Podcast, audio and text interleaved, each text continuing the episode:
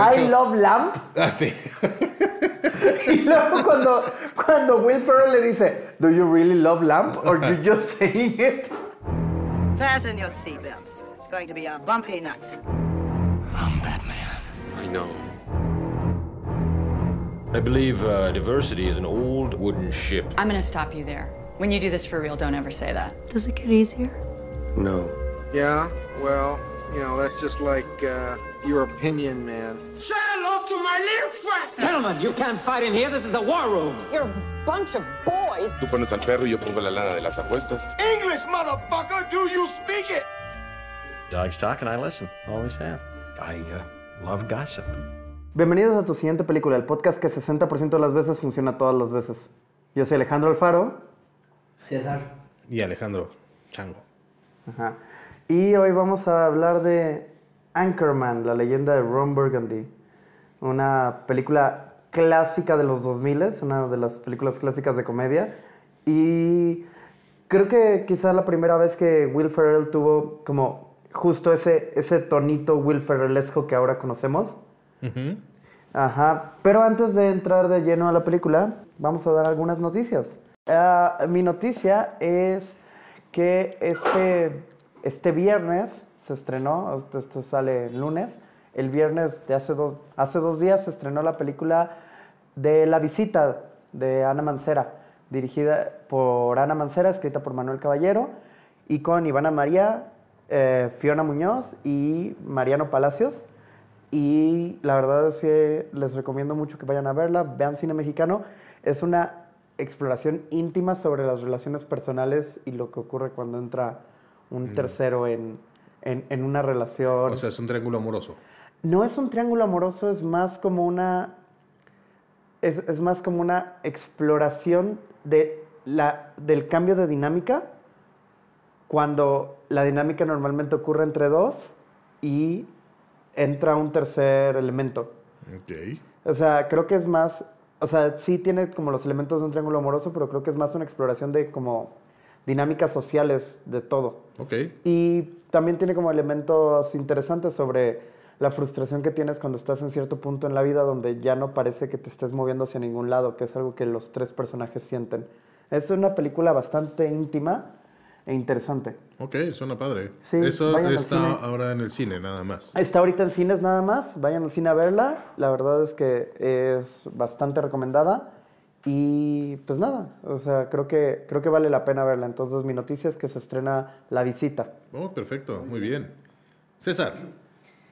Ya habíamos hablado antes de la posibilidad de los rumores de que iba a haber un Superman de color. Ajá. Ya habíamos discutido que sí, que no, que a unos les parecía, a otros no. Según Bueno, recuerdo, nada más a ti no te parecía. Mm. Estamos todos de acuerdo en que nada más... Bueno, bueno, de nosotros. Sí, de nosotros es como- hubo una, una onda ahí, ¿no? De que, ah, no, sí, tienen que respetar al A mí me da, a mí me, a mí- otros no. sí, es que a mí me da igual, pero güey, ahora que lo pienso, güey, ¿cómo será el paquete entallado? El paquete, el, el traje entallado. Era el paquete de... es el traje entallado de ese Superman, güey. Y dices, güey, va a ser como el de WhatsApp. Es, es, es, es- un Superman. Sí, sí, güey.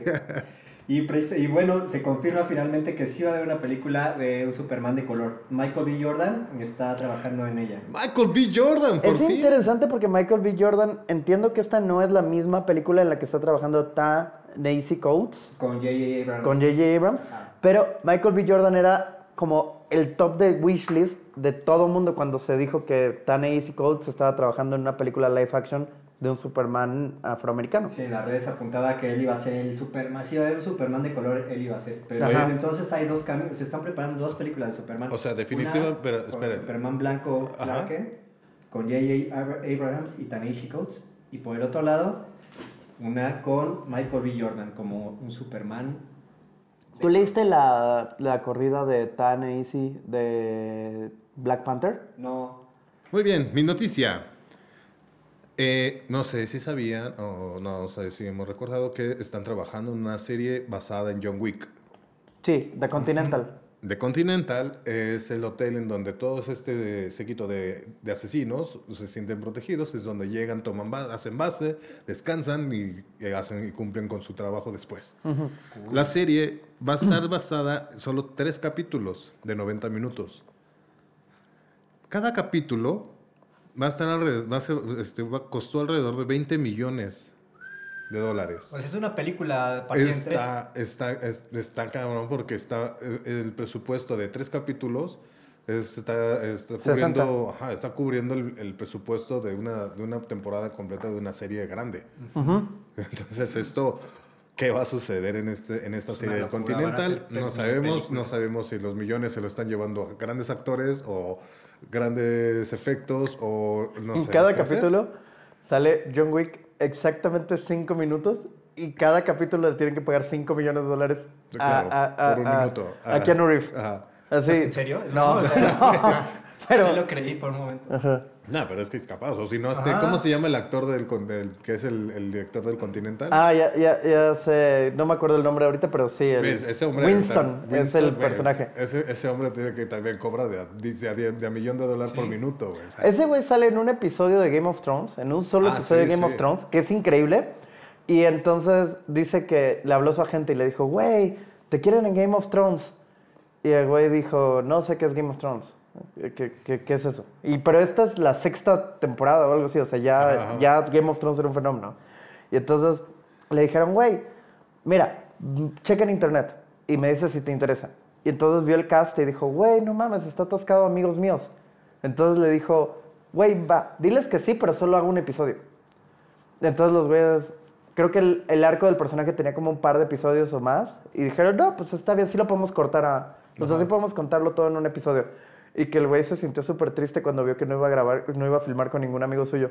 ah, Llegó al set y así, güey, ¿dónde está Charles Dance? ¿Dó- No, lo mataron en la temporada 3. ¿Dónde está este? No, pues ya está muerto. Y güey, no mames, güey, todos ¿qué? están muertos. Eso le pasa, güey, ¿para qué ¿A dice que vine? solo uno? Viniste a morir. sí. Y que también, ah, que también había pedido morir chingón. Ah, muy bien. Sí, sí, sí, muere chingón. Sí, sí, muere chingón. Pero bueno, esa es mi Todos noticia. Es una gran noticia. Vamos a ver qué, espera- qué- qué puede llegar. Es una gran noticia. Creo que cada capítulo cuesta lo que cuestan todo el cine mexicano anualmente. Sí, ¿verdad? Sí, más o menos. 20 millones 20 de millones dólares. de dólares 60 son millones como- de dólares. Son, sí, sí. Pero bueno, ¿qué han visto? Interesante. ¿Qué hemos visto? ¿Qué, vi... ¿Qué viste, César? Yo estoy leyendo. Bueno, es que es noticia de, de cómics de que estoy leyendo y es noticia de series de. Muy bien, muy de- bien. o sea, se, Wow. se linkea ahí, güey. Se unen los caminos, Ah, sí, güey. está Es bien, está estoy, bueno. eh, ¿Cruzaste los rayos? leyendo, sí. Estoy leyendo Something is Killing the Children. ¿Ustedes han leído ese cómic? No. Un cómic que es de los cómics con más hype de los últimos dos años, o sea, salió en el 2019. Y desde que salió ha tenido una, un séquito de seguidores, digamos que como que un culto. Ujú. Y es que desde el nombre y de la portada y lo del el arte es fabuloso. ¿Cómo se llama? Something is killing the children. Something is clean. Is killing. ¿Es ki- Killing. Ah, es killing the Algo children. está matando a los niños. Ok, muy bien, gracias por... por Y mi inglés es muy malo. de qué trata? Y que algo está De matando a los niños. No necesita mucha explicación el cómic. Pero es, es- ya está, es, es tan seductor toda la historia que trata de eso. Pues está buena, tiene está una buena. atmosferita Es- muy Stranger Things de... Y es basada eh, como en situación, en tiempo actual, en un mundo ahí, Imagínate diferente. un pueblito en Estados Unidos de, chavos del colegio y todo, y pues algo está matando a los niños ahí en el bosque. O sea, suena, suena que pro- probablemente puedan hacer una serie de eso. Desde el primer número que salió Ya fue, lo- fue por lo que el público se volvió loco. Dice, o sea, dijeron, esto parece el script para, un, para una serie. O sea, antes los... Mucha gente los- empezó a comprar los cómics para, eh, Mm. para especular porque le iban iban a subir de precio. Ah, ok, El claro. cómic es muy bueno y, o sea, trata de que algo está matando a los niños y llega luego una morrita súper cool aquí con un Y ella es alguien salvando a los niños. Ah, sí. Y empieza pues, a averiguar. Wow, güey, se- se ve- es es poca cabrón. madre, güey, o sea, si Sí. lo leen les va, les va a mamar. Muy bien, lo voy a, lo Este voy a es, este es también el primer episodio de nuestro spin-off, eh, do- donde César da eh, tips eh, de, de inversión. Solo nerds. empecé con eso. Sí, Ah, sí, sí. Yo claro, tengo mis, copias Ajá. de... Él, él- él te dice qué cómics comprar, qué va a subir, cuáles son los. NFTs buenos. Entonces, voy a- entonces va a empezar a ver qué estás viendo. Así de, estoy viendo anime, mucho anime, como siempre. Ah, y- Solo anime, maldita sea. Entre, no, pues, es y- Ahí sí que. no le sé nada. Ahí sí tú explícanos, güey. ¿Qué compramos, güey? Changotaku. No, no está bien. Este, alguna que me gusta mucho y siempre voy a recomendar es una que se llama Borrados, Erased, y de hecho está en Netflix, ahora creo. Eh, es es una historia de una cosa, ahí- es extraña cuando un tipo que tiene un poder en el cual regresa en el tiempo y cuando regresa en el tiempo eh, él sabe que tiene que hacer algo para ayudar a alguien o tiene que resolver un problema para poder regresar a su tiempo o resolver al menos ese problema y que todo esté bien. Entonces, este... en- ¿Estás diciendo que es Quantum Leap? una cosa sí, no tanto, porque el tipo solo regresa como cinco minutos en el pasado, ¿sabes? De pronto tiene un déjà vu y dice, ah, esto ya lo viví. Y en esos cinco minutos atrás o diez minutos que regresó, dice, ah, algo tengo que resolver. Y siempre había tenido esos brincos como de solo 15 a 10 minutos, hasta que sucede algo muy cabrón. Y el brinco lo lleva a que tiene que resolver algo de cuando tenía 8 años. Mm, Y regresa que tiene 8 años, un tipo de 27 años con la, con la psique de 27 años, y dice, hey, ¿qué pedo tengo que hacer? Y de ahí también se de- se envuelve en una serie de cosas muy cabronas. güey. Está buena. Erased, se llama. ¿Ok? Entonces, Eso suena, eso suena muy bien. Bueno, Yo- yo y estoy- faltó de mi nota terminar que le estaba diciendo de, de- de algo está matando a los niños, que después de tanta especulación ya se anunció esta semana, por fin ya todos los fans lloraron de la emoción, que Netflix está preparando el piloto para algo está matando a los niños. Hace Netflix. Claro, claro, claro. ¿Y sabes qué va a ser mala? Porquería, sí, sí, sí, sí, sí. Ra- rayos, güey. Lo hubiera agarrado HBO. Es más, as- hasta Sí. por ejemplo, mi- de- creo que de todo lo que he visto recientemente en Netflix de series del último año, lo último que vi que me gustó Es fue de The Wonder- Witcher. Es de Wandering Earth. Ah, es The Wandering Earth. No, es The Witcher. Y no, The eh, la del ajedrez, la de la morra. Está, ¿El Ah, esa, sí. está fabulosa. Esa está o muy bien. Eso, eso ¿el sí está muy cuál? bien. no, la Pero yo decía de como más Ann serializado. Taylor-Joy- Ann Taylor-Joy, la de... Sí, la de ¿Cómo se llama? The, The Queen's Gambit. The. Ah, esa, está- esa está Sí, chida. esa está muy bien. Y todavía, todavía puedo decir que antes lo, es este, de, de End of the Fucking War, pero la primera temporada, la segunda no la vi. Creo que es tan, tan chida. O no sé ni de qué va, pero o sea. Pues ojalá salga todo bien. No, Pero lean el cómic, por lo menos, es fabuloso. Yo he estado viendo The Handmaid's Tale. Como, Ah, es como que sí. pagué mi suscripción de Paramount Plus. Entonces, ok. Ajá. Ah, está, ¿esa solo la puedes ver con Paramount? Ajá. No pensé que la puedes ver en HBO o más, no, ¿no? no, no, no. No, entonces dije, pues dije, la, la, la pagué para ver Anchorman. Pero dije, pues no voy a solo ver Anchorman. Sí, ah, tengo que buscar qué ver en, en Paramount Plus. Sí, también la sí. agarré para eso. Por- Ya también, ya, ya le puse como que no se renueve. Ajá. Entonces tengo un mes. Sí, sí, para... sí. Pero, pero la verdad es que creo que es buen momento para ver, pa- para ver The Handmaid's Tale porque, po- porque antes del 6 de enero en Estados Unidos, yo hubiera visto esa serie y hubiera dicho, ay, no puede ser que, que, que, que, que la gente se ponga tan loca y ataque el Capitolio basado en mentiras y cosas. Ah, Y luego de eso. Sí, es o así sea, de, no, no, no, no. Por un par de to- Todas las escenas en la primera temporada de cuando estos güeyes toman Estados Unidos, estás como, no, no, sí pasa, sí Y todos los pasa. pro-Trump, hold Ajá. my beer. Es decir, como, o sea, como- lo único que les falta son gorras que digan Make America Great Again.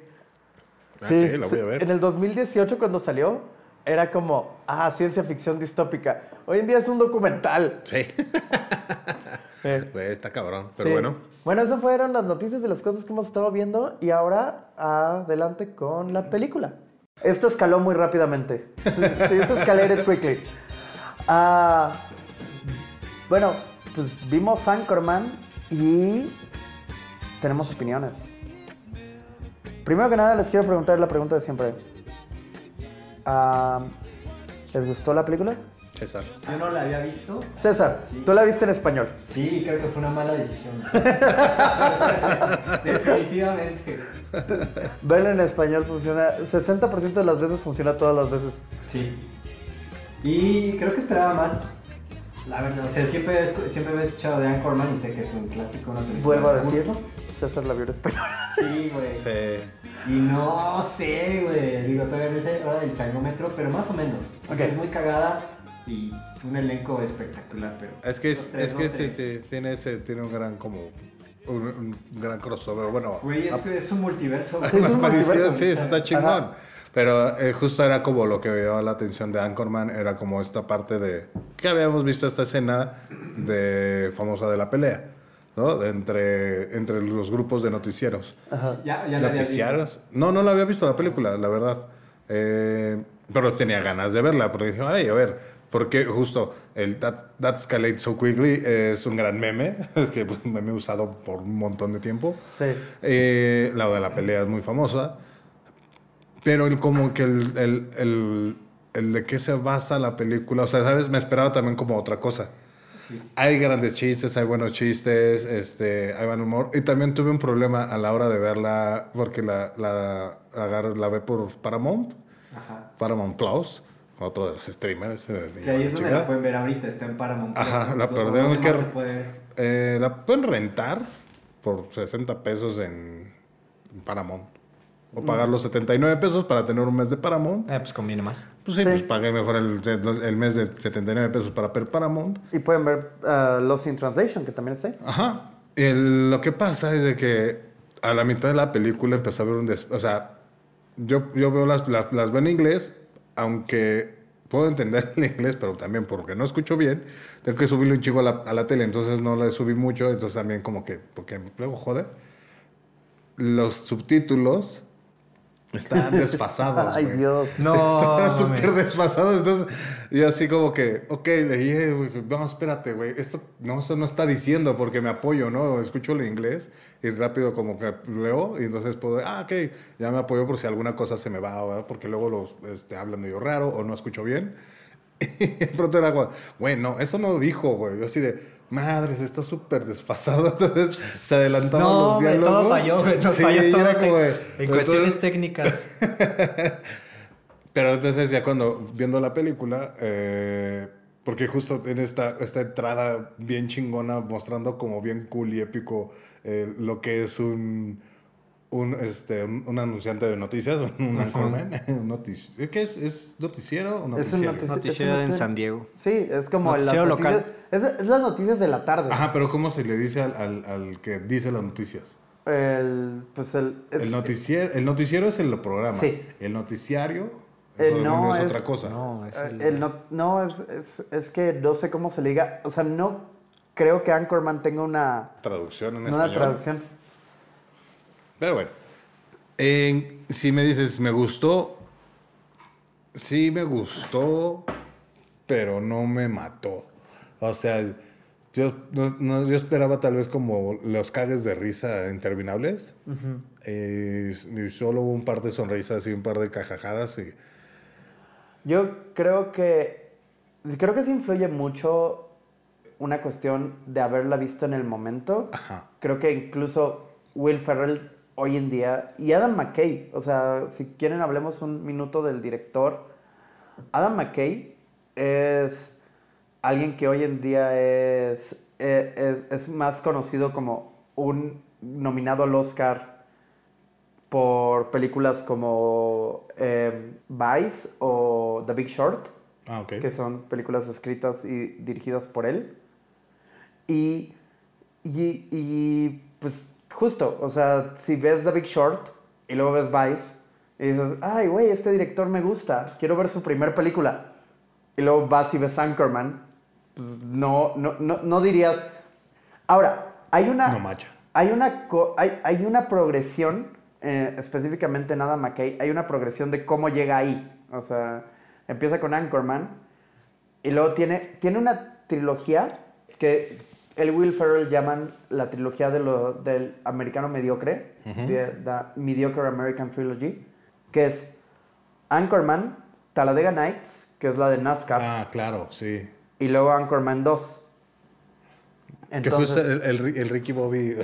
está- está muy- y creo que justo es lo que influye. Porque la vi cuando esta, la Talladega Nights, Tala- Tala- que es Ricky Bobby, no sé qué. Ajá. eh, de cosas más ridículas que. Y es como que.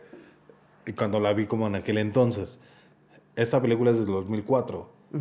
Claramente maneja un humor que ahorita tal vez sería un poquito complicado de... ah, Hay cosas que son un poquito... Que, que son un poco... ya hay- son políticamente incorrectas. Hay muchas cosas que son políticamente incorrectas. Entonces, después de la balada de Ricky Bobby, de nuevo con Will Ferrell hace Step Brothers, Que es con Will Ferrell y eh, John C. Reilly, John C. Reilly. que eh, me mata. Es que bueno, eso también está muy cagada. Ajá. Luego, The Other Guys, que es, eh, es, es- es, eh, Will Ferrell de nuevo, pero ahora con Mark Wahlberg. Mark Wahlberg. Anchorman 2. Escribe, él es uno de los escritores, él es uno de los escritores en Ant-Man, que lo jala Paul Roth cuando corren a el director original, a Edgar Wright, y tienen como dos semanas antes de que empiecen a filmar.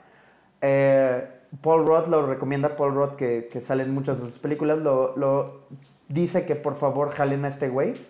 Y el güey está escribiendo, está reescribiendo Ant-Man mientras lo están filmando. Ok. Ajá. Y luego de eso empieza su carrera de, de, de- nominado al Oscar. Con The Big Short, Vice y ahora Don't Look Up, que es su película que va a salir este año. Tiene un elenco que está. eh, que, cuyas estrellas principales son Jennifer Lawrence y Leonardo DiCaprio. ¿Pero estamos hablando de Will Ferrell o de No, McKay? estamos hablando de Adam McKay hasta ahorita. Ah, McKay también. bueno, ah, Paul Rudd lo, dijo, lo jaló para. Ah, Paul, ok. Paul Roth jaló a Adam McKay para, para Ant-Man y Will Ferrell, bueno, no creo que tengamos mucho que decir sobre Will Ferrell, pero tal cual.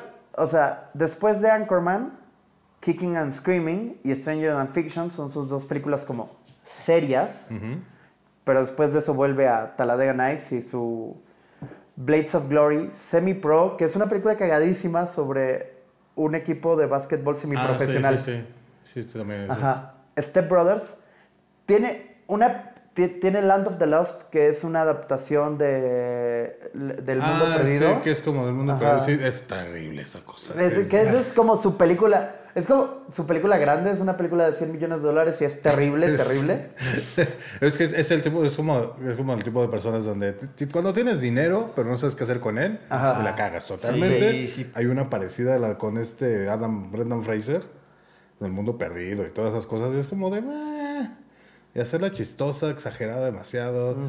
Y es que es un poquito también lo que me pasa con Will Ferrell, específicamente- con él. El, el humor de él para mí es como que no me entra tanto, o sea, no me cae tanto, o sea, depende, porque o sea, en Taladena, en Tala, ta- Tala- Taladega, Talladega Nights. es, es madre. Ahí me, me recuerdo, me recuerdo que estaba muy cagada, pero hay momentos donde es demasiado, demasiado Will Farrell y es, ay, güey, ya uh, me, me, me- no, no me aturde, sino como que ya me atosiga de, güey, basta que seas tan gritón, que es como que un gritón de, de no, no, no, me encanta. Sí, entiendo perfectamente eso, porque aparte a mi novia le pasa lo mismo. He querido ver varias películas de Will Ferrell con ella y solo cuando acepta, solo se está retorciendo toda la película. no le gusta, no, no a ella, no le... Es un humor muy particular. Will Ferrell es un Sí. humor muy particular. A mí me, me encanta. Y, y otras películas que tiene dentro de, est- o sea, después de Anchorman y Anchorman 2, que es la leyenda continua, que mucha gente le pasa lo mismo que Zoolander 2, como mucha gente no sabe que, que existe, a pesar del cariño y el éxito que tuvo la primera parte, mucha gente no sabe que hay una segunda parte. Pero eventualmente, con, de nuevo con Mark Wahlberg, hace Daddy's Home, que es esta película sobre Los papás los de- papás. ajá. Y su última película es un Netflix original del año pasado, Eurovision Song Contest. Que esa la, la, la puse, o sea, de hecho, la que, la que estaba viendo con mi hermano, y mi hermano me dice, me voltea y dice, me caga ese güey. bueno, vamos a verla, porque me han dicho que está buena la de Eurovision. Y empieza, y sí, me empezaba a ser chistoso, o sea, me estaba causando, pero como que es, o ¿sabes? No sé si dentro de otros 10 años vuelvo a Eurovision y me va a parecer cargada. No sé si es como que el humor de Will Ferrell funciona para el momento en cuando hace la película. Bueno, yo creo que, que Eurovision a mí, a, a mí me, me, me dio muchísima risa el año pasado, pero también creo que ha moderado muchísimo su sentido del humor, donde sigue siendo Will Ferrell, pero por ejemplo, eh, está mucho más controlado. Creo que Anchorman, específicamente Anchorman y Talladega Nights, son, y Anchorman 2, son las películas más Will Ferrell del, De humor de Ferrell. Will Ferrell. Um, y hablando de cómo empezó Will Ferrell, él estuvo siete años en Saturday Night Live. Y después de eso hizo una noche en el Roxbury. Ah, es que sí. Pero era como parte de. como Él era, el, él era el otro hermano. Ah, sí, cierto, es el otro hermano. Con este. Que La- por cierto, ahí no, ahí no es Will Ferrell No, gritón. no, no. Él, él es, él es el personaje del, de, del, de Saturday Night Live. Ajá. Um, y des- es el villano de Zoolander. Ajá. Que tiene- que Mugatu, que es. que ese, ese personaje está chingón, güey. Tiene, tiene, para mí, Zoolander me encanta, pero para mí la mejor, la mejor línea de comedia de Zoolander es él cuando menciona que todas las miradas de Ben Stiller son la misma mirada. Ajá. Y grita, ¿Por qué y- que nadie se da cuenta? Sí, y grita, siento que estoy tomando píldoras para la locura. Luego- y después de eso, de, de- de nuevo mencionando, am, este es un detalle trivi- divertido que, que descubrí eh, haciendo un poquito de investigación sobre la película, es que Will Ferrell, antes de Zoolander, él y Adam McKay, que era como un colaborador que tenía, pero no había hecho ninguna película, ellos dos escribieron ¿Anchorman? Anchorman y la llevaron con productores. Y los productores se... Digo, no sé si está exagerando Will Ferrell, pero dice que se cagaron de risa de ellos. Como, no mames, esta es una mierda. y que cuando hizo Zoolander, Old School y Elf, él, su, o sea, él se volvió muy exitoso. Entonces, que los productores eran como, güey, ¿qué, qué, qué más podemos hacer? Y que entonces ya, llevó, ya les enseñó de nuevo el guion y los güeyes como, Ah, güey, Sí, esto sí, es sí, una joya. se hace, se hace. Ajá. Se hace, se hace. Pero pensando en que Zoolander es del 2001, seguramente empezaron a preproducirla en el 99. ¿De qué año es Anchorman? 2004. La siento más vieja, güey.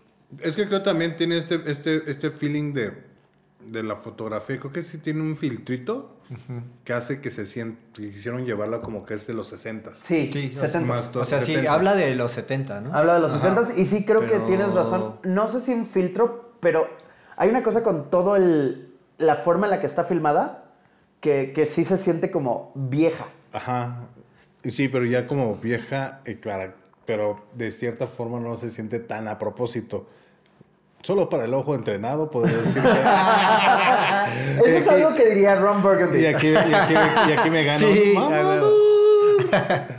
El Sí. comentario mamador Sí, del que comentario es- que podcast, solo para el ojo entrenado, güey, puede Estuvo identificar chida, cuando esté chida. las cosas están hechas a, a- a propósito, pero no tan no, no lo hicieron Sí. tan evidente. Ajá. Ajá. Es, eh, hablando de los reconocimientos que tiene esta película, es, la película costó 25 millones de dólares y en su primer fin de semana hizo 30 Ok. para terminar con una corrida teatral de 90 millones de dólares, lo cual la vuelve, o sea, Bien, tres veces bien, tu presupuesto, la vuelve un gran hit. Es hoy en día considerada una de las mejores películas de los 2000. Estaba, em, Bravo hizo una lista de las 100, me- de las 100 películas más chistosas de, de la historia Ujú. y está en el número 100. Ah, le Em, fue muy mal, güey, para hacer el número de las No, de películas las peli- chistosas. de la O sea, historia. ajá. O sea, O de sea, sí, todas sí, las sí, de la comedias, historia sí es. ¿Cuál Ajá. es la número uno? ¿cuál es la número uno? ¿Cuál es la película más chistosa de la historia? güey? Ajá. Tenemos que hacerla. Vamos a ver. No sé. Pero eh, Time Out la nombró la número 6 de las Mm. grandes comedias. Es que esperaría que estuviera Sí. muy adelante. El 100 es muy castigador para ser un clásico. cine. Empire, Empire Ajá. hizo una- un listado de las 500 mejores películas de todos los tiempos. ¿De Basa- comedia o de todo? No, de todo. Ok, donde Paddington Basado- está en tercer lugar. Donde Paddington está en ter- es, es, o sea, es Ciudadano Kane, Paddington 2, Paddington 1, Ajá, claro, Avengers claro. Endgame Sí, sí, y, y- y Aladdin. Eh, ajá, y Titanic y Avatar, todas Sí, hacia todo- del 5 para abajo. Ajá. No, eh, y entre las 500 mejores películas, este, este, este listado de Empire lo hizo por- haciendo una encuesta entre mil críticos y quedó en número 113 de las mejores películas, de, de las 500 mejores películas de la historia. Ok, arriba de media tabla, está bien. Sí, sí, sí, sí.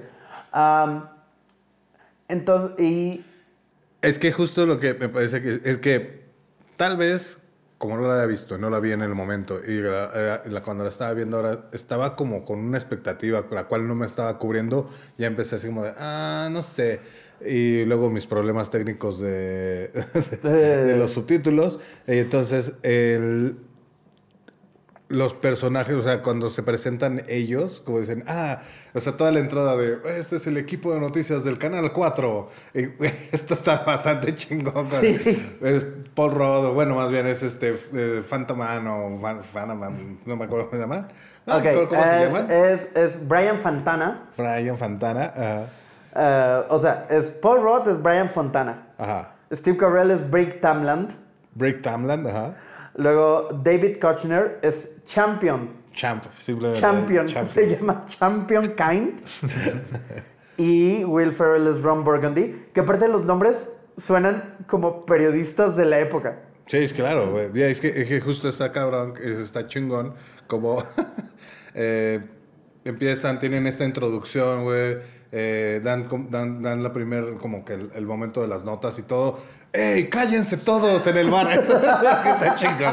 ¡Cállense todos! Va a hablar Rob Burgundy.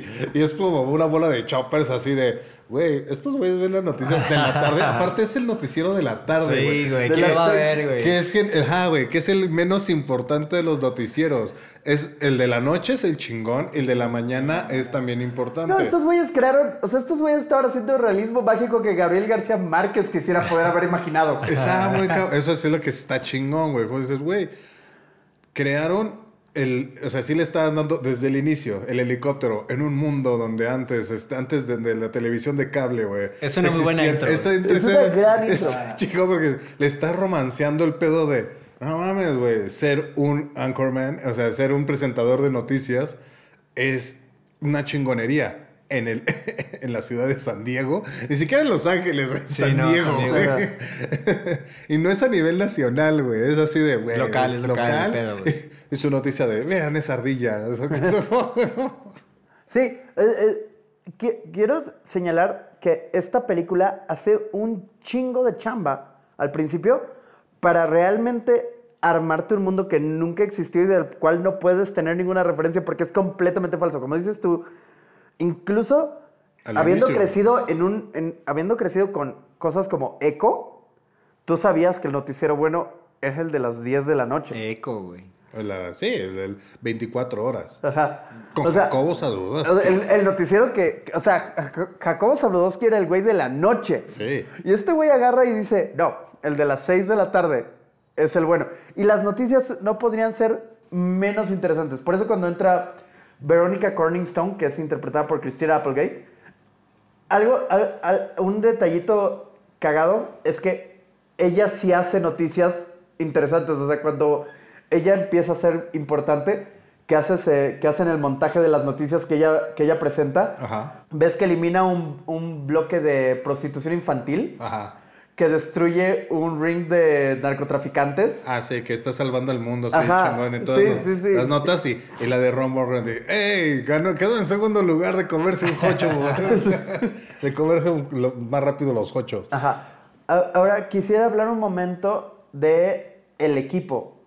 Güey, esta es una película que tiene un elenco de te cagas. Ah, sí, claro. Yo ¿Y? no sabía del elenco, güey. O sea, yo creí que llegaba a Farrell, a Farrell, pero No, o sea, es... ya después, fuck, simplemente con los cuatro periodistas ya tienes un equipazo, güey. Sí. O sea, y no mames, empiezan a salir por Más todos lados, más, sí, todos, claro, todos, todos. Jack Black. O sea, de ahí. ¿cuál es su cameo favorito? ¿Nuestro qué? Su cameo favorito, porque la Sí, verdad son es que- cameos, se puede la verdad es que la mayoría de los güeyes que salen son cameos. Para mí, Danny Trejo. Dani Trejo, güey. Ah, no mames, güey. Es que eso, es que eso no sé si es como spoiler a la gente, pero No. si la has visto, ¿no? Pero es que sí, o sea, punto de la pelea, que mucha gente la ha visto y no sé, ya que creo que no vamos a estar como raro en momentos de spoiler, porque la película. Tendremos que entrar directo, o sea, tendremos que de- dedicarle un ratito a la pelea. Directamente. Es que sí, justo es algo, pero esa es de lo que me gusta. Me, me- me gusta mucho el personaje de Tim Robbins, güey. Por extrañas razones, el Tim Robbins, el, el que es como el de la, el, del- de El la culto. Tele, el de la tele pública, Ajá. y es como de. mm, Ah. ajá, pero es el más hijo de puta también. Ah, sí, güey. Eh, el- el que mata a un güey y luego fuma, Ajá, fuma sí. su pipa. Sí. Ok, Tim Robbins hizo su. Tu, tu, tu cameo favorito. Mi cameo favorito es Danny Trejo y el tuyo es Tim Robbins. Tim Robbins aceptó hacer esto por muy poca lana, pero pidió que le, que, que le pusieran una peluca. O sea, pidió que Ajá, su personaje sí, tuviera sí, peluca sí, y pidió que le dejaran las pelucas. O sea, pidió llevarse las pelucas. Dijo, va, no me. Y no Porque es, quiero que, que, me pagues. es, que, pero- es, que, es que de todos es como el que. al que menos esperas una película de, de- como de- de este nivel de comedia. Eh, aparte, él termina siendo de cierta forma el villano. Digo, spoiler alert, Sí, pero pero. Por porque eso está chido. ot- otro gran... Y ese no me parece tan cameo porque aparece en tres escenas, pero Vince Vaughn como Wes Mantooth. Ah, güey, sí. Pero es que justo lo que, lo que me gusta un chingo es de como de... O sea, lo que sí me gustó, y tal vez creo que al principio dije que, ah, sí, me falta. Y saben que cuando platicamos ya de la película voy encontrando cosas que, claro, esto sí, esto sí, esto sí. Y termino diciendo, claro, sí, sí, me gustó la película, sí, pero... Ah, Pero, este, es- digo, esperaba un poquito más. O tal vez, o sea, me causó mucho conflicto, o como que me causó mucho shock el, el hecho de- del humor que tenían en ese entonces, donde sí era, era macho. Era, al final yo los veía como eran el grupo de universitarios que salieron de la universidad para ahora trabajar en, en, esta y eran y seguían siendo niños pandilleritos que solo están cotorreando, güey, y están pasándose la chingón y que, y que, y que llega, llega la chica nueva a la escuela este, y el uno todos que la quieren dar, pero uno solo uno se le ganón y este y después le rompe el mundo, o sea, pasa como le cambia el mundo, güey, este y lo que y- y- y los arcos argumentales normales de una película es como de, ah, primero presentación, subes acá a, la- a las cosas chidas y luego el quiebre y luego el renacimiento y- Todo esto anclado en las cuestiones más surrealistas de la historia. Como su quiebre viene porque patean a su... pe- pero es que va a ser spoiler esto. Sí, antes, de, antes de entrar a spoilers, y creo que podemos. O sea, porque primero, creo que todo mundo sabe que esta película tiene una escena de pelea entre cuatro grupos distintos de periodistas. Que a- aparte de lo que tú dijiste, me pareció muy chingón porque son como pandilleros. Pero no puedo imaginarme algo más teto sí, güey. Sí, que un equipo esto. de periodistas. Y aquí es como pandilleros. Entonces, De hecho, hay una escena al principio, justo cuando encuentran por primera vez al, al, equi- al equipo de noticias del otro canal donde está Vince Vaughn. ajá. Uno de los, de, uno de los, este, de los, par- de los del equipo de noticias está jugando con una pelota agachado como pandillero japonés, güey. No, así como, es- está en cunclillas y la toma está de él en cunclillas jugando con su pelotita y como de fondo van llegando estos otros cuatro güeyes caminando. Y dices, güey, eso es una, está, están esperándolos y se, y se amedrentan así de, hey, tú, que no sé qué, y se empiezan a tirar mierdas de, pero... Pero son los insultos más infantiles y ridículos. Aunque- tetos, güey. Aunque me da mucha risa al final de esa escena cuando Vaughn voltea a su equipo y le dice, no pudieron decir nada, hasta el, hasta el, idiota tarado. dijo algo, hasta el tarado dijo algo, y sí es cierto, pues su equipo se quedó callado, No, y el tarado, no me acuerdo qué dice Steve Carell, Sí, no me acuerdo. dije, ese papel está increíble, güey. le dice algo como, ¿ustedes tienen pantalones?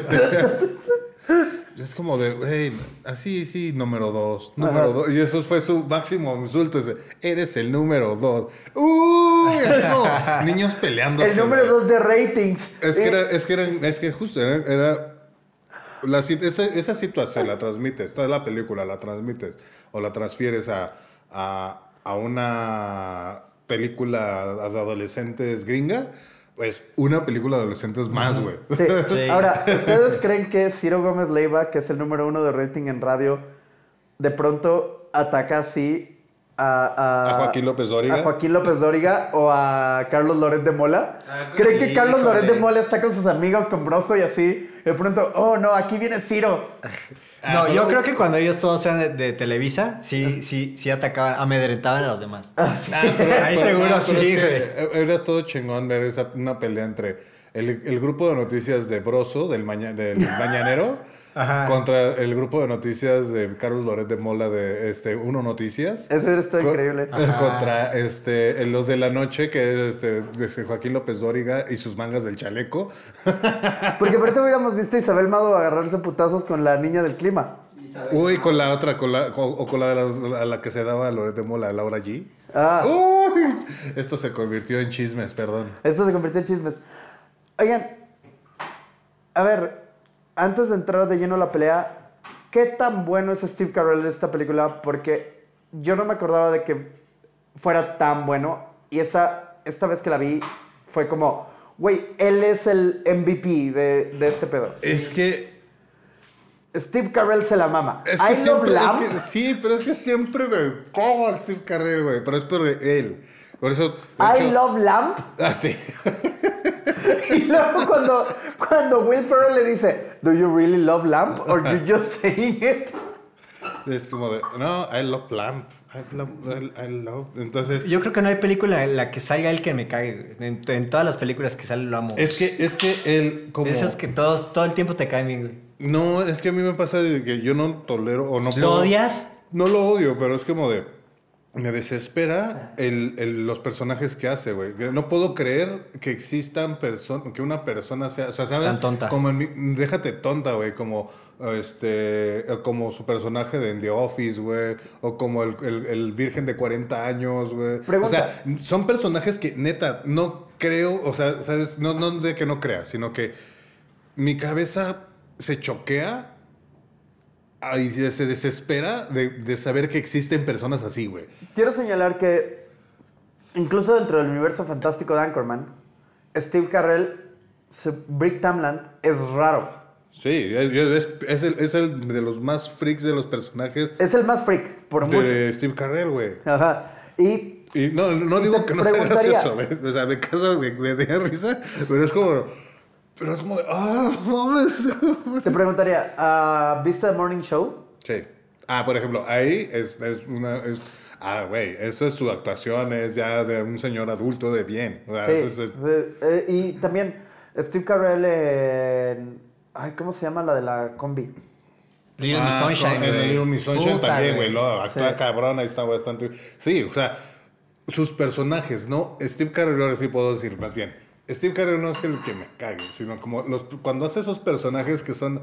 Que, que lo hace para eso, güey. Que, o sea, los lleva a esos extremos.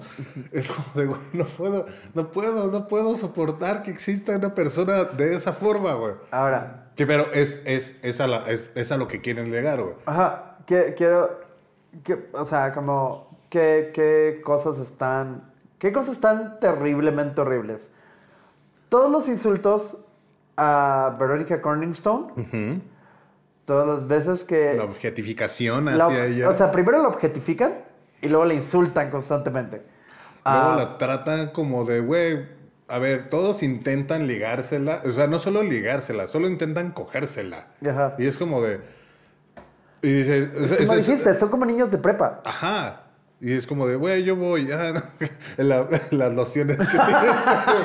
La- su, su colección de, de, de- de colonias De y los colonias, perfumes. Sí, ¿Cuál cuando, Will? Ferrell- cuando abre el, el- el gabinete de Ah, sí, lociones güey. y Will Ferrell dice, me impresiona cada vez que las uso. O sea, eso está- Sí, y sí. su aroma de pantera. de- este, este, este, este es especial. Esto va a ser. Sale bien chingón, aparte del perfumito. Sí, 60% of the... Ah. 60% de las veces funciona todas las veces. Y entonces Will Ferrell le dice, eso no, eso es- tiene eso no sentido. tiene sentido. Eso tiene sentido. Entonces, Hacen eso mucho con los diálogos. O sea, una persona dice algo tonto. Ese es el chiste. Ese es un chiste recurrente dentro de la película. Que alguien dice algo incoherente y luego otro personaje lo único que hace es señalar que es incoherente.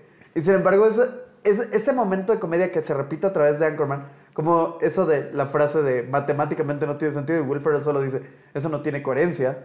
Y es como, o sea, es- eso- esas cosas cuando las señala, te dan risa, pero creo que también es una cosa de de señalar un poco cómo escriben guiones, en el sentido de, ah, o sea, a mí me pareció eso, como, ah, esa- como muchas veces escuchas algo como audiencia y es ilógico, y la audiencia piensa como es ilógico, y otros, pero los demás personajes actúan como si fuera coherente. Ajá, los- es normal. eh, Aquí y- rompen esa, esa Aquí constantemente rompen eso, porque todo el tiempo los personajes están hablando incoherentemente y todo el tiempo los otros personajes están señalando que esas son incoherencias. Creo que no me estaba haciendo risa en ese momento, el momento que la veía, porque estaba como, güey, también estaba como acostada, estaba como, hacía frío, estaba haciendo frío, estaba, pero o sea, le puse atención porque si era el de, pues están en la oficina de, y Paul Rod, eh, Fontana diciéndole, no, no podemos tener una mujer aquí que esté dando noticias, es inconcebible, y el otro champ, pues, es, claro, güey, no mames, no podemos tener una mujer aquí, y, y- y Will Farrer diciendo, no, bueno, es que Sí, debe- no deberíamos de tener. Es que vean sus ojos, son hermosos, no deberían de estar aquí. Y, y Steve Carell. ¡Ah! Todos están gritando. ¡Sonidos altos! no dicen No sé de qué están güey. discutiendo, pero voy a gritar. Eso tal vez creo que verdaderamente lo improvisó o si lo escribieron, Eh, son unos genios. No, eh, algo, que, al- al- algo que todos han señalado, y lo puedes ver un poco en los créditos, es que todos ellos improvisaban todo el tiempo. O sea, de todas las lecturas, incluso eso de, six- de, de Ah, sí. 60% del tiempo, es algo que, que, que Paul Rudd dijo en el momento. Y había guion, y muchas veces leían la, la línea original, pero luego de eso Adam McKay les dejaba, o sea, corría cámara Síguele. y era como, vamos a hacerla de nuevo, pero a ver qué se inventan. Y muchas de las mejores líneas eh, están en, es- es- eh, o sea, son improvisadas. Pero aparte de eso, hay un DVD, o sea, salió, o sea, hay una versión de esta película que salió directo a DVD que se llama Despierta Ron Burgundy, la película perdida. Y es una especie de secuela, la- es una especie de secuela hecha solo con material extra, con, No. con tomas extras. Sí. hay, unas tomas extra que pusieron al final. Ajá. Que además están cagando de la risa, están diciendo mamá. Entre Sí, o sea, y todo. Es, es- es una película de 90 minutos, o sea, tampoco es tan corta, es de una hora y media, y es como una película paralela. O sea, eh, con escenas eliminadas y cosas. Ajá, que- Ajá, como es- ocurre que al fueron- mismo tiempo. Se fueron a tomar el café mientras Ajá. estaban haciendo otra cosa otros güeyes. o sea. Ajá, ocurre al mismo tiempo, o sea, ocurre al mismo tiempo que, que, que La película. que la película, pero um, Adam McKay y Will Ferrell han dicho que esta película, o sea, que Despierta Ron Burgundy, Wake Up Ron Burgundy, es una película que existe porque a la hora que estaban editando dijeron, podríamos armar toda una película completa que sea distinta a la película que, que armamos. Qué chingón. ah, se hicieron todo Por toda la improvisación y por todas las cosas extras que, Eso es- está chingón. que filmaron. Ahora, ¿quiénes son nuestro equipo de, de- de- de periodistas? Ron Burgundy es el anchorman, que es el... El, El principal. El principal es el Ciro Gómez Leiva de este asunto. Este señor tiene como una fijación con Ciro Gómez. Es que es el, es, es ¿Qué que es el periodista que es, es, que es el... Es ahorita el periodista hot de Grupo Imagen. Es el, es el que yo escucho. Está en Radio Fórmula, pero sí es el que yo escucho. Ok, perdón. Ah, luego tienen el de campo, Brian Fantana. Ajá, pero es, que no, el segundo importante es el de deportes, Es, sí, el de Es deportes, Champ, Es Champ. Champion Kind. que es el Y, de... eh, y luego viene Brick Timeland, que es el del tiempo, el del weather, el weatherman, que es el del clima. Y, y Fontana Man, que es el, del, es el de campo, que está Ajá. ahí. ¿Cómo es? Sí. ¿Es Fontana o Fantana? Eh, es, es Fantana. Fantana. Fantana. Eh, y dentro de esto entra Verónica Corningstone, quien realmente, de la forma en la que, o sea, por cómo están presentados los personajes, que cada uno tiene una función, la única cosa que puede hacer Verónica es eventualmente, y es lo que ocurre, reemplazar a Ron, porque es ese tipo de periodista. Que al principio le dan cosas como un desfile de modas de gatos. donde vemos a un Seth Rogen bebé. Ajá, también, justo. Es Otro el- gran el- cameo. El camarada. Se ve chiquitito. Ey, Seth Rogen se ve que no ha fumado toda la mota que ha fumado hasta ahora. Dios No, no, no, la mota le ha sacado esa barba, güey. Sí. Creo que ahí apenas se había fumado su primer churro, güey. Entonces, hablemos de la putiza. Ok, pero es momento de spoilers Y la vamos a empezar los spoilers con la putiza. con la putiza. La putiza Es ocurre. en- épica. la putiza es épica. Güey, no mames. Y si las alguna mejores vez. peleas del mundo. O, o sea, si no han visto esta película, pero alguna vez han visto algún clip. O probablemente la vieron en un GIF. O Es que, en un sí, sticker. Ubican a, a Ron Burgundy, lo ubican por el, por el mundo del mame. En algún Ajá. momento habrán visto a Ron Burgundy viviendo en, en redes sociales de alguna forma. This Escalated Quickly es un meme hecho Así y derecho. eh. Y está basado en esta putiza. Entonces, Pues antes de spoilers, solo es como de. Si no han visto la película, véanla, no me hagan caso. La verdad sí está solo, siempre, la vi en, siempre hace lo mismo. solo la vi en- Clásico chango. La vi en un mal momento. Pero, Hizo un chango. Hizo pero un es chango. así de. eh, Solo tenerse listos para chistes un poquito. No, no, ya no aptos para estos tiempos. no tampoco son tan elevados ni tampoco tan este. Pero tan, tan, tan pinches feos. La putiza tiene, tiene el que creo que es el chiste. Y aparte no me acordaba que salía Dani Trejo. Entonces, No, no habiendo, dicho, habiendo dicho que vamos a entrar en spoilers, la putiza tiene el chiste que. O sea, de todos los chistes políticamente incorrectos que tiene la película, el chiste más políticamente incorrecto es que Ben Stiller es el latino. Ajá. Cuando, increíble. cuando Eso tienes, es cuando tienes a Dani. Trejo en la película. O sea, Claro, sí, güey. Cuando, cuando vi a- cuando, es que justo cuando, Cuando sale, cuando camean a, a Dani Trejo, dije, ¿por qué vergas este güey no fue el anchorman del canal de noticias latino? ¿Por qué? Porque está cacarísimo. Eso, eso es totalmente racismo. Eso, Sí, es, o sea, eso es porque no ¿por estaba qué? bonito. O sea, chido. no, Porque no- porque no- cuando no- sale Ben Stiller dices, ok, ok, Ajá. en ese momento no casteaba latinos, pero luego ves que castearon a Dani Trejo, entonces dices, ¿por qué es Ben Stiller el latino? Sí, y aparte que dice, apellido Stiller es judío. güey, solo porque venía bronceado, porque no sé, o sea, con el bigote y el cabello así, eh, está bien, podría Va a pasar. correr la sangre, Burgundy. Había español por todos lados. Te dije que había un chingo de español. Lo dice en español eso. Lo dice en español, Ay, güey. Ah, es es que es, es, que tú lo por dices español. Ah, es que te pierdes. Rayos. Ya ves, Porque la Va a correr la sangre, Burgundy. Con razón, cuando me dijiste es que hay mucho español en la película, pues, No, que No, pues, no te das cuenta, güey, claro. Bueno, momentos antes. Es que eh, cuando, cuando habla con, con Danny Trejo es un chiste muy cagado, güey. Porque sí está de. Danny Trejo le explica, no, no sé qué. Y dice, güey, no, no hablo nada de español. ¿Que me qué me hablas, güey? Pero entonces lo dice en español. pues, yo lo no dice en inglés, güey. Sí, híjole. Eh, y, y- y- y- eh, perdón, pero ahorita que mencionaste lo que te dije, es que sí hay un chingo de español. Am, Cuando Verónica Corningstone y Will Ferrell salen en una cita, Verónica no quiere salir en una cita con un compañero de trabajo, pero está enamorada. Bueno, Todavía le no, gusta toda- un chingo. Todavía no, todavía no. No, se ve que ahí no. Bueno, ¿le gusta un chingo? ¿Le gusta un chingo No. Ron Burgundy? Güey, sí. Ah, Güey, cuando toca la flauta, Hasta, hasta ese momento Siempre ya. le gustó. siempre No, le gustó. No, no, eso- no. Bueno, tenemos opiniones. We agree to disagree. Ok. Pero cuando va al Pleasure, antes de ir al Pleasure Town, cuando hacen el amor. Verónica empieza a hablar en español bueno. Dentro de la película. Sí, te sí, dije que hay un de sí. español. Empieza así, empieza a decir, hazme tuya. hazme y- hazme tuya. Y, y, y, y justo en inglés, Ron Burgundy dice, no te entiendo. No te entiendo. No, no hablo ese idioma.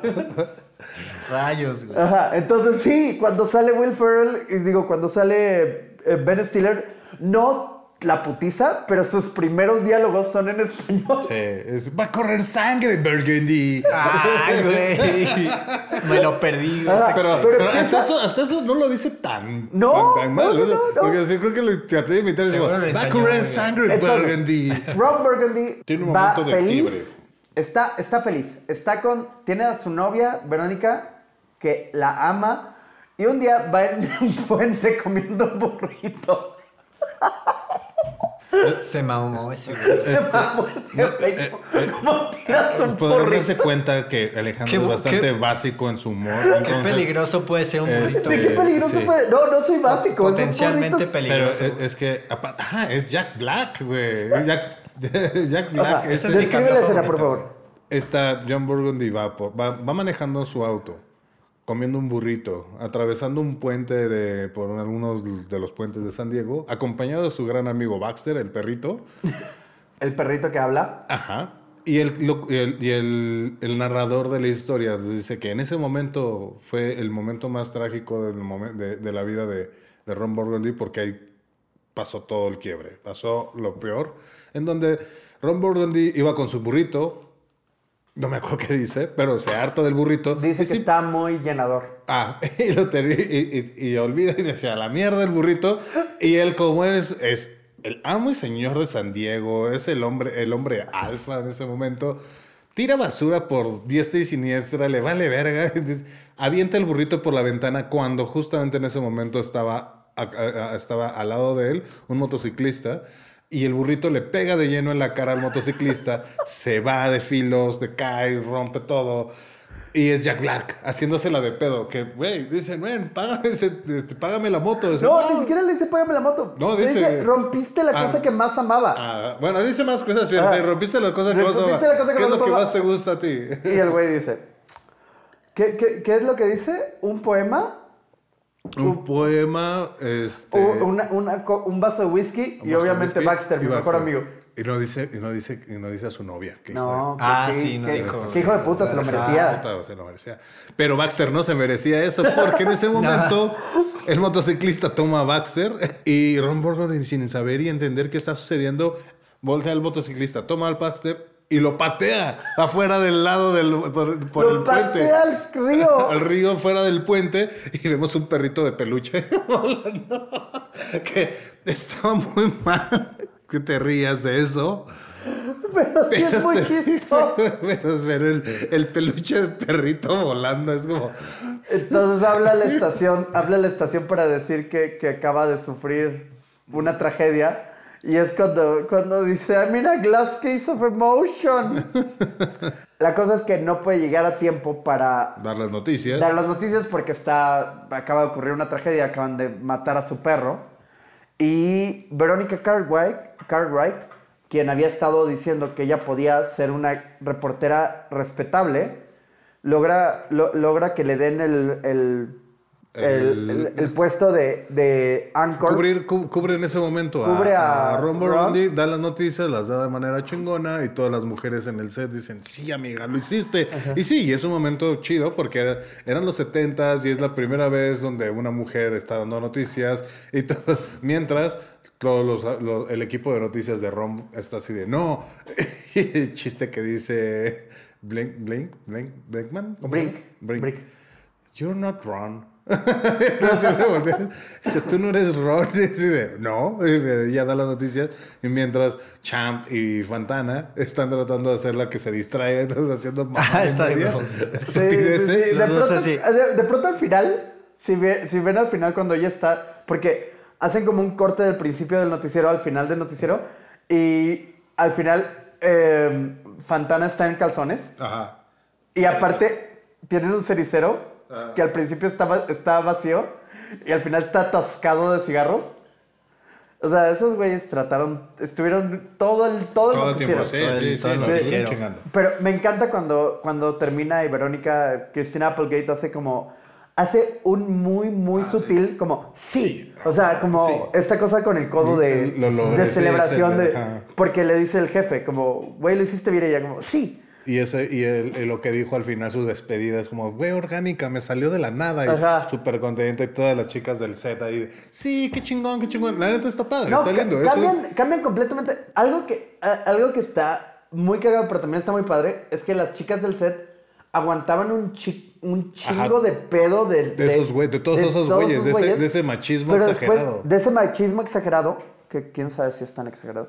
Pero después de que Verónica hace eso, después de que Verónica da bien las noticias, todas ellas cambian completamente. Incluso cuando se vuelven a topar a... a- Que, que esto da pie a después a la escena de la pelea, en donde Sí.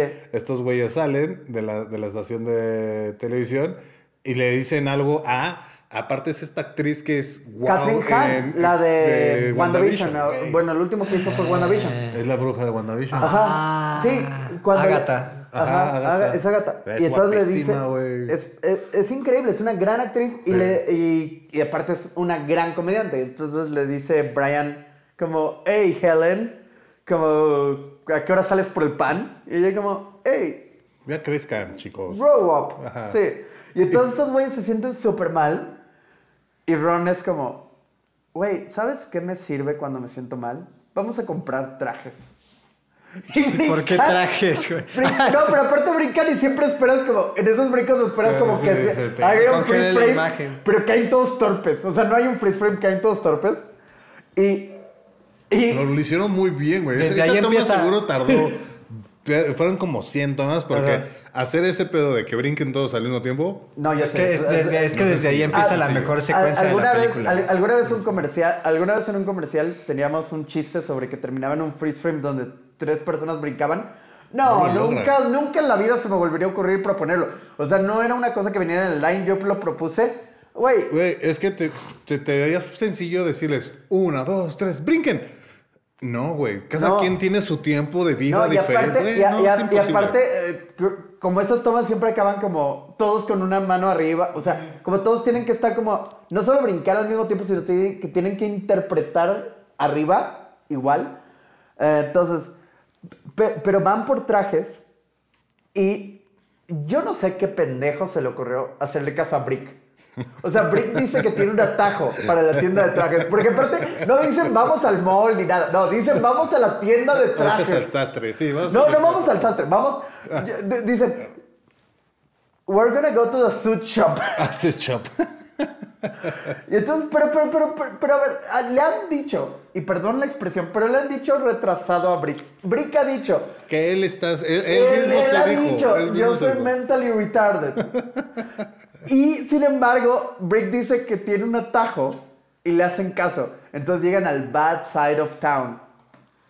Y ahí, cuando están caminando, de pronto sale Wes Mantooth, que es el... Vince Vaughn con su Vince aparte en escena sabes es, es que fue en un bonito en una bonita forma de recordar a los chicos malos de, de la película esta de, de Sandlot. Ah, de esta de sí, no sé si recuerdas César esa película la de los chavitos que juegan béisbol no me acuerdo cómo se llama de a mí me recordó es, también... es famosísima güey Sí. Ya, De la de los morritos que vuelan Ajá, la güey. pelota. Sí, sí, sí, sí, sí, esa, Güey, esa, esa película esa- es esa increíble. hacerla. Sí, Sí, sí, sí, deberíamos. Sí, sí.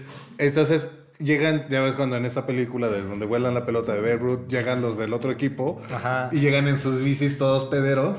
Sí. Llega este Mantut o Mantooth, sí. llega con su, con su equipo de noticias, todos pederos en sus bicis, viendo las bicis hacia Ajá, está de huevos como vente las bichis.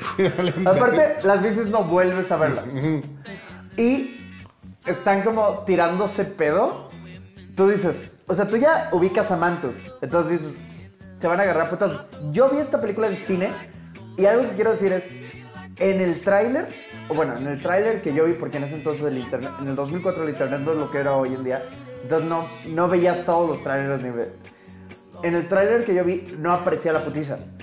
Entonces yo esperaba que estos dos güeyes, que estos dos equipos se agarraran a putazos. Es que esa era sorpresa, güey. La- Eso fue el, el giro gigante Yo, de esa pelea. yo estoy casi seguro de que nadie sabía que Ben Stiller y Tim Robbins, aparte, o sea, que, que ellos y que. Luke Wilson también aparecía. que-. ¡Ay, Luke Wilson! Se me está olvidando todo un crew de, de, de- de periodistas. Es que todos los cambios te van cayendo de sorpresa. Ajá, güey. entonces está No un mames. equipo frente a otro y dices, se van a agarrar a putazos.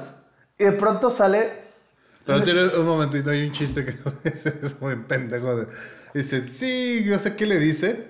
Y todos se burlan y Brick está del otro lado con ellos así de, vete para acá, ¿qué haces aquí, güey? Y Champ se lo jala. sí, sí, Champ Estoy lo acá, jala. ¿qué haces allá, idiota? Me recordó ese. Güey, era, era como el meme de ven acá, Dewey, ese no, esa no es tu familia. Esa no es güey". tu familia. Es exactamente eso. Y sí, de pronto dicen, hey, no se van a pelear si no, si, si no dejan al, al equipo del, del canal 3. Dicen, ah, ¿qué están aquí? Y llegan los de la...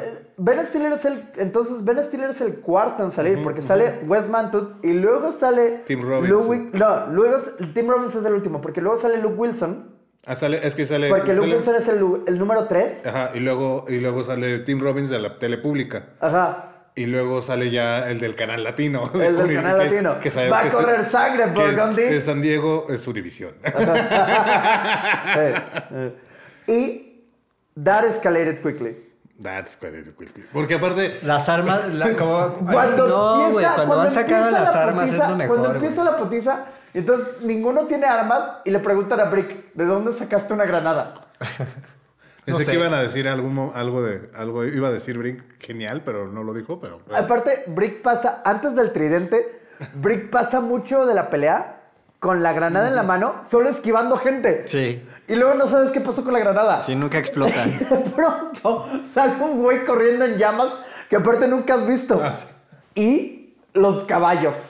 No, güey. Brian Fantana se agar- está agarrándose a putazos y lo agarran con dos caballos en una red.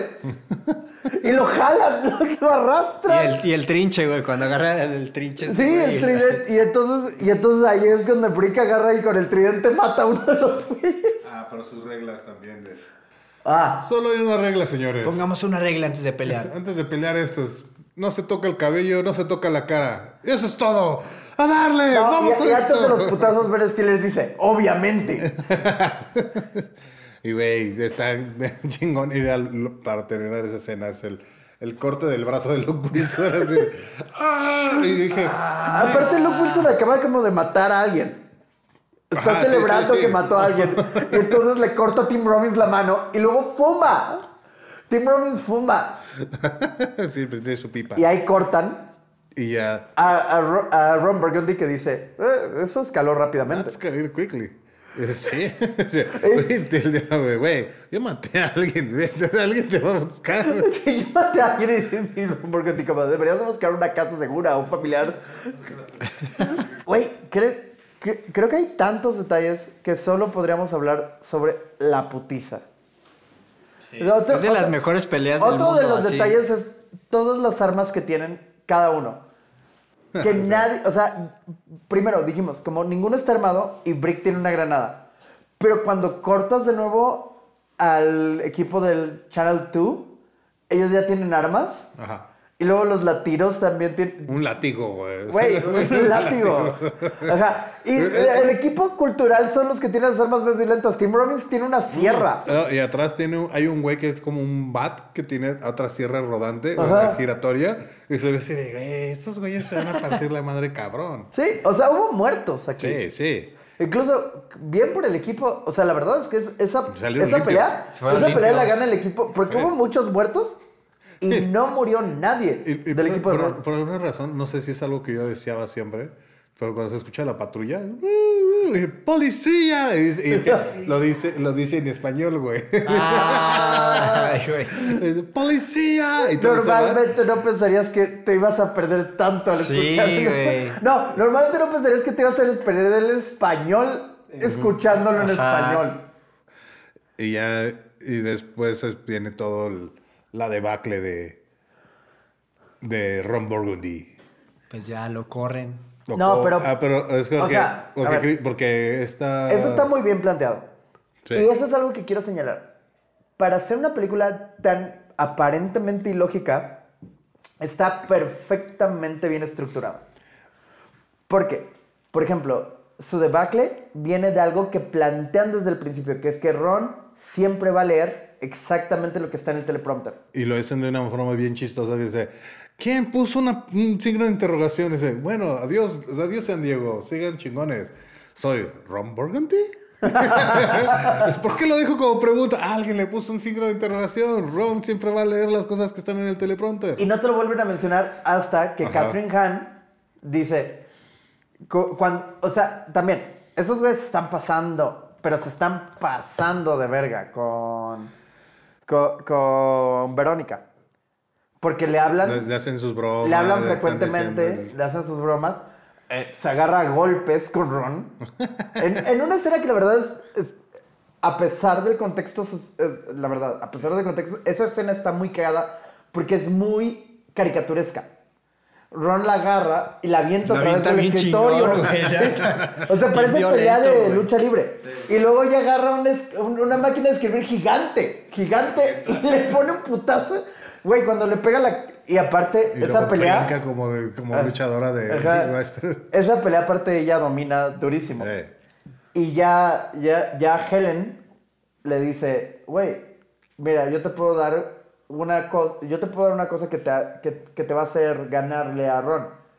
Ron siempre va a leer lo que está en el teleprompter. Y entonces Ron termina la transmisión. diciendo, go fuck yourself, San Diego. Pum, güey. Y el, y el es muy cagado cuando dice, el- go el- fuck el yourself, San Diego. Y se para y empieza así, o sea, despedirse de todo el mundo. Y dice, gran programa, gran programa. Y todos están... no, ¿quién no hizo eso? Te tengo que despedir ahora. Dice, sí, claro, me- ya porque acabamos el programa. No, yo te tengo que despedir ahora. Güey, cuando el, el, el, el que entiendes que es como el asistente de dirección o el coordinador de producción, Ah, que es empieza otro, a que es- llorar. Que es otro, es otro actor chido de Sí. Night Live. Este, Ajá. ¿Neta? sí, Sí, sí, ¿cómo sí. se llama? John Hamm, no. No, no, no. No, John Hamm. yo- John Hamm aparece en. Es, es Chris Parnell. Mm, Se llama. Sí, sí, sí. Es, es, es, es otro gran comediante. Y él, él empieza a llorar. Le dice, Ron, ¿por qué hiciste esto? Eres mi héroe. Te odio. San Diego. Te odio. Tenemos a 300 sandieguinos, Sandieguinos, sandiaganos, sandienses. sandieguenses, sandieguens. afuera pidiendo la sangre de Ron. Y Ron sale y lo empiezan a golpear. Y le dice, ¿estás contenta? Y Verónica, no, no quería esto. Y ya se, se va a la mierda, pasan tres meses, Ron Burgundy en, en- en- Ya tirado. como vagabundo. Y le- es lo ridículo que la historia más relevante en el entonces de San Diego era el nacimiento de un bebé panda en el zoológico de San Diego. Eso lo puedo entender perfectamente. Sí. Cuando bueno, nacen bebés panda, güey, hasta... En, en los hasta- 70 sí. güey, no aquí- mames, hoy en en, México, día, güey. güey, cuando nace un No, no, bebé no. panda, Esto, esto es de noticias. Sí. Los pandas acaban de dejar de estar en peligro de extinción. Ah, sí. ¿ves? Qué bueno. Ajá, Eh, Ron Burgundy pasa- reportando. Pasaron 30 años, más de 30, Hasta aquí en México 40 hay una panda No, famosa, hasta Yuri le hizo una canción. están de 70, estamos hablando de 50 años en lo que hace. Sí, sí, sí, ves, ves, los pandas, deja de menospreciar los pandas, chango. Está bien. Estoy harto de ti. Go fuck yourself, chango. Ok, esta es la última vez que me van a escuchar en este podcast. No, van a odiar a Alex por decir eso. Mañana cuando salga a sacar la basura, le van a decir, te odio, güey, te odio, pero, pero Alex. aparte va a ser, hay 300, ¿son chilangos? ¿Son, sedime- son, son sedemequicenses? De feños. Van a ser 20 personas que nos escuchan. Ajá. Que los amamos mucho. A esas Sí. 20 personas. Son como 60 que escuchan diario. En Rusia hay alguien que alguien Sí. escucha en Rusia. Ya hay alguien en Rusia que escucha, que, que odia a Alex. Ya, ya, en ya, ya- España, en... Ya hay alguien en Rusia que me odia. Entonces, no, no, no. Primero que nada, Chango, te quiero pedir una disculpa. No, no debía haber usado el lenguaje que usé. Estuvo mal. Ay, puedes usar lo que quieras, papi. Y pidiendo Uh, disculpas ya para que sí. no lo... No, yo sé. Para que no lo... Yo- ¿cómo yo se sé lo que- Para que no lo cancelen. ya Yo sé lo que nos Ya, estamos Se que lavar las manos. Estás cancelado, Alex. acéptalo. es tu Oye. fin, güey. Pero llega el momento del, del, del cameo más, más chingón, güey. De Daddy Trejo. Apareciendo como No, bartender. Aparte, a- a- aparte el cameo más chingón y también el más políticamente incorrecto, porque Dani Trejo está hablando perfecto en inglés. y Romero le dice, no te entiendo, güey. Yo no hablo yo inglés." yo no hablo español. Ah, yo no hablo español. Y el otro, ¿qué? Y, y todavía, aparte, Aparte, Dani Trejo está defendiendo la idea de que ya no son las épocas que Ajá, eran sí. y tienes que empezar a entender que las mujeres van a ser importantes también. ya pueden hacer lo que quieran las mujeres, están en su derecho. Ajá.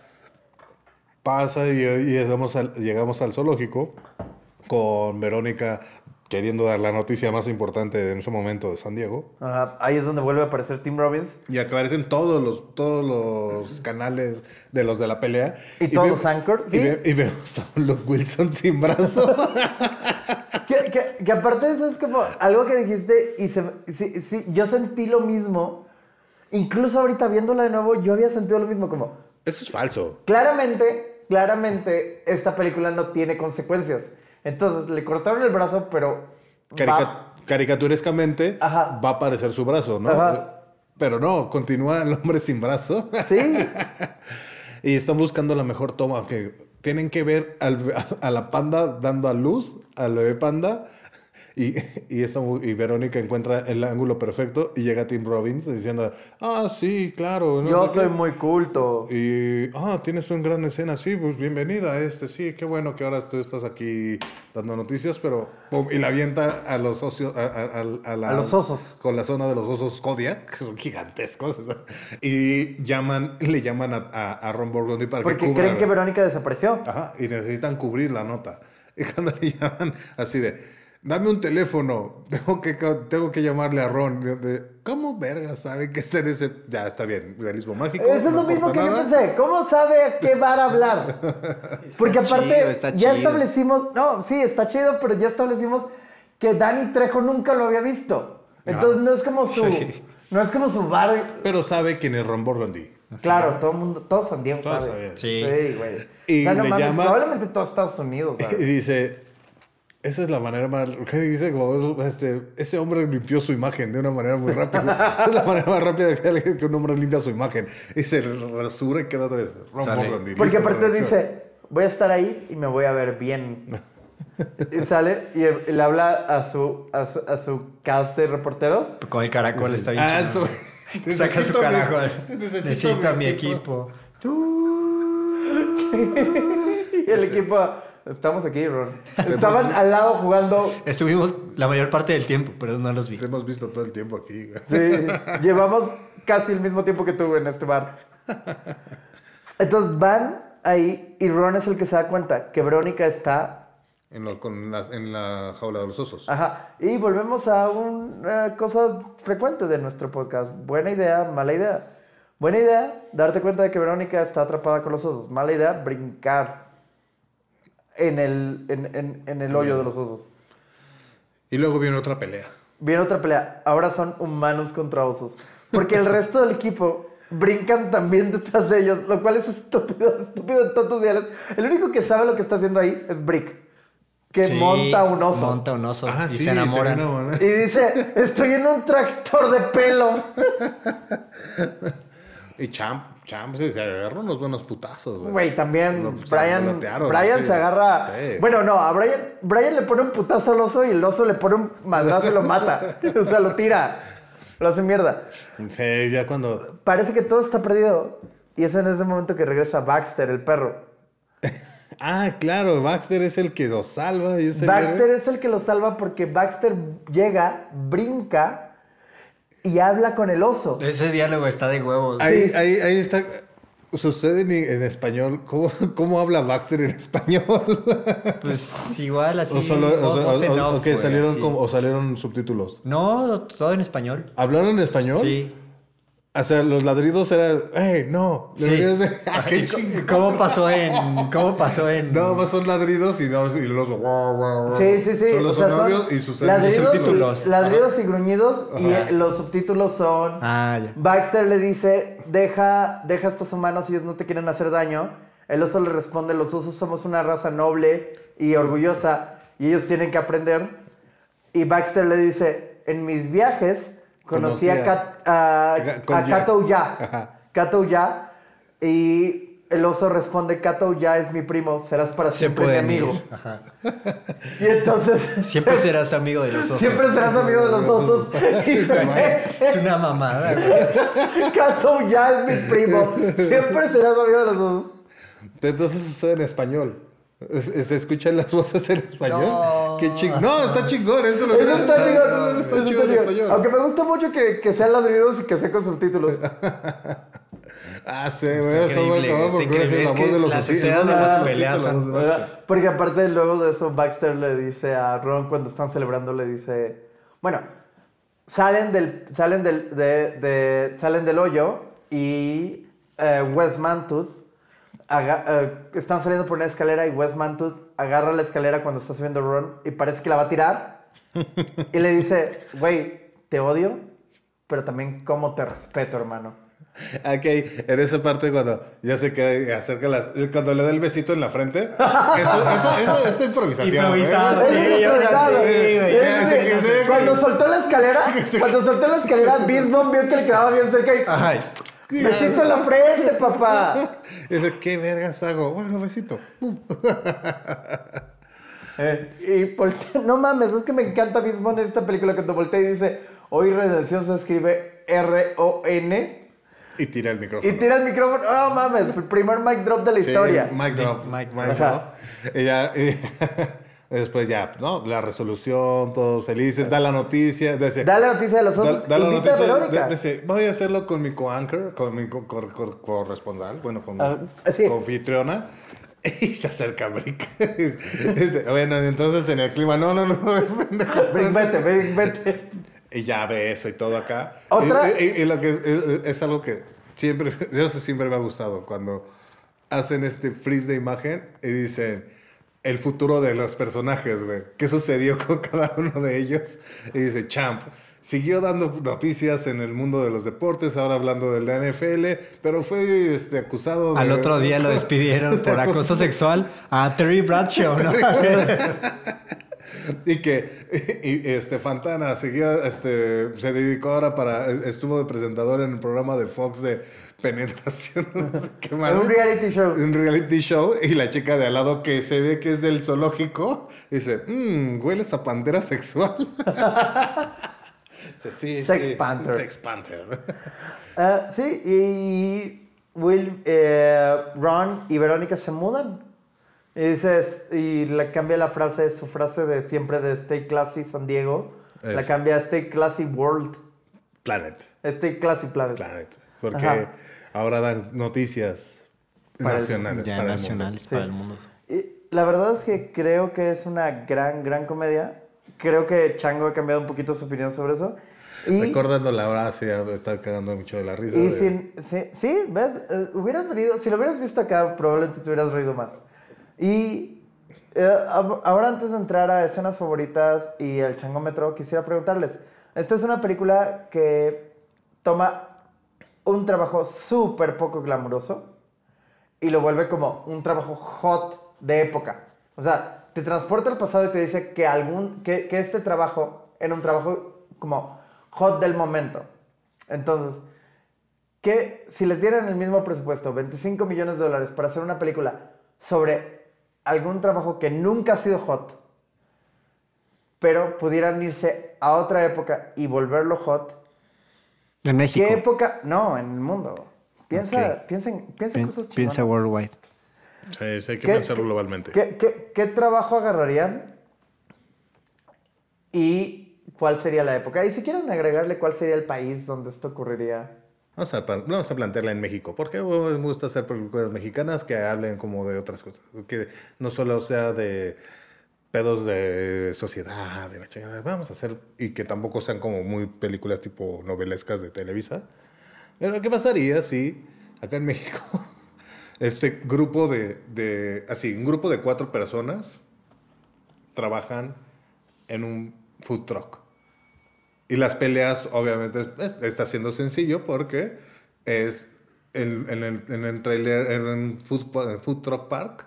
Ajá, eso, eso me La- lo imagino. la- y aparte, las, las competencias o así es entre los diferentes food trucks y entonces tienes, ahí puedes tener un chingo de personajes porque tienes al, a- al food truck de comida asiática. Son japoneses. a- al- no sé, tampoco tan racista, pero se está puede ser. Pues más cagado es de que el, el líder, pues, o todos no son, son japoneses, pero no son japoneses tal cual. Son mexicanos que parecen más chinitos, que aquí los hay. O así, güey, que diferentes personajes, de tipos de comida, güey. Entonces todos se pelean por quién tiene la mejor, la- el, el mejor food truck. Y son estrellas, super estrellas en la colonia o en la zona donde están ahí de, bueno, mames. Y todos maman así el, el- al food truck de, de la comida de... ¿Qué, qué comida venderían nuestros, nuestros principales? Tacos. Eso está bueno, eso Sí, está bueno. Esa está buena. Ajá. No sé qué decía al respecto ahora. Oh, Dios santo. De religiones, así como de esos que venden, que van tocando a tu puerta, güey. de Una entre, pelea entre- eh, mormones, entre cristianos, Ajá. Y llegan- budistas. Y, y- y llega- y llegan los Hare Krishnas. eh, Ajá. "Eh, tranquilos, no, no peleemos. No, no. Y en Y eso. sacan chacos. A la hora de la pelea, a la hora de la pelea ya todos sacan unas armas súper cabronas, güey, sí. Sí, Es- eso, está, eso eso- está buena. eso está, buena, eso está buena. Sí. ¿Lo cuál sería, Alejandro? Ok. Yo creo que me iría por, en la actualidad, DJs de radio. Porque los DJs de radio eran como celebridades, pero hoy en día ya no lo son. Y como agarrar y actuar como si hubiera un submundo donde los DJs de radio todavía son celebridades y como la gente como, güey, tú eres tal, güey, no mames. O sea, como hoy en día solo existe el Panda Show y nadie sabe cómo es físicamente el Panda Show. Claro, pero, güey. pero que así como que detengan, güey, no mames, tú eres el chango, verga, güey. El Sopitas cuando salía en, en- en el radio, güey. Contra la mano peluda, contra- güey. O el Panda Show, güey. Uh, Panda Sí, Show, sí, güey. Y, al- y al- y- y justo al final, como, o sea, como la pelea sería como, o sea, obviamente tendrías, tu, tu elenco principal serían como ficticios, tu elenco principal de radio serían como ficticios, pero lo chingón sería que la pelea aquí sería como contra el Sopitas, contra el Panda Show co- y contra Ciro Gómez Leiva. que vendría con Chumel Sí, y todos los de Grupo Radio Fórmula. Ajá, Denise Dresser así, pa, pa, pa, pa, pa. Está buena esa. Eh. Está cagado, está Sí, sí, sí. Entonces, Tiene escena favorita. La escena favorita es de, de- Ya, los tres de la sí, vida. la pelea, ya, ya, ya, Indiscutible, ya. güey, indiscutible. sí, sí, Es Es como, pelea, esta es una película, o sea, es, es, que, es como cuando nos tratamos de hacer pendejos como que había otras escenas favoritas en Alien. Sí, no, como, como, como mención honorífica, me, me, me acuerdo mucho de que le dicen, ¿qué es, qué es estar enamorado? Estar enamorado Sí, sí. es... Podemos decir menciones Y, y honoríficas. empieza, y empiezan a cantar Ah, toda la canción, güey. Canta Afternoon Delight. Afternoon Delight. Güey, yo no sé qué canción era porque la cantaron en, en español, está en español, güey. La ¿Está en cantaron en español? güey. Ah, sí. no mames. No Yo no sé qué canción es era, güey. canción Así de famosa. daría todo por ti. Y no sé qué verga, güey, pero no sé qué canción era. Yo No, tampoco. pero es perfecto que tenga que traducirla completa porque la canción es muy importante para la trama. Sí. Está ca- Qué cabrón, güey. Pero todos se cuando ponen al a final de cantar la canción, cuando al final de la canción Brian Fantana dice, That sounds crazy. Esa es una gran escena. Ah, es que Ah. la eh, mención honorífica a la pelea de Ron con Verónica. Sí, también, güey. No, la pero, WWE, desde, pero desde el diálogo, güey, que dice, tienes man boobs. Ah, sí, pero tú eres no sé qué. tu cabello es estúpido. Ah, sí, cabello Eso es lo que no soporta. estúpido. Y ahí los, los ojos. Que empezaban a hacer esto, una, güey, como caricaturesco. Sí, está chida. Ah, mención honorífica. Ok, también la escena donde dice como que, que es el amor, pero específicamente el momento de, Bri- de, de Brick, donde, donde Brick empieza a decir que ama cosas. Estás amando cosas. Sí, ¿no? dice como Brick, no amas nada, solo estás mencionando cosas de la oficina. Y Brick dice, I love lamp. Y dice, do you really love lamp? Or is it just that you see lamp? Ah, no dice nada. Buenísima. Changómetro. Changi, va a ser severo. no, por favor, siempre lo eres. 3-5. Está bien, es un gran número, es un muy buen número. Es buen número. Yo le iba a dar 3.5 y ya le valoré un poquito más. Le voy a dar 4. Eh, yo le voy a dar cuatro también. Me parece que es una gran comedia y Steve Carell... Steve Carell es muy bueno en personajes como chistosos en dramas, pero la verdad es que creo que Steve Carell sí es mejor como comediante. O sea, Brick Tamland es un personaje que nadie más podría haber hecho funcionar. Sí. O Sí, sea, porque así imagino a un... A un est- a- güey, que habrá que a Seth investigar Rogen, si... Seth Rogen. O sea, no, Ben Stiller en ese personaje de, de Brick lo hubiera exagerado demasiado. No, no, no, sea, habría no. Steve Carell lo hace perfecto. Sí. Cuando, cuando monta el oso, ¿cómo chingados montó un oso? No entiendo. O sea, realmente lo pusieron arriba de un oso. Es- es- Ok. Esas, esas, esas- esas fueron nuestras opiniones sobre Anchorman, la leyenda de Ron Burgundy. Ah, Nuestra siguiente película, ¿Es? ¿César? Cruella. Oh, vaya. Cruella. ¿O cuál Sonaste era? como Brick Tamland. ¿O ¿Cuál era? Sí, es Cruella, sí es Cruella. Cruella. Vamos a ver Cruella. Cruella. Ahora está Ah. disponible ya en Disney. Que Disney ya Plus. muchísima gente la vio, vamos a comentarla. Eh, hoy- ahora disponible gratis en Disney Plus si tienen la suscripción.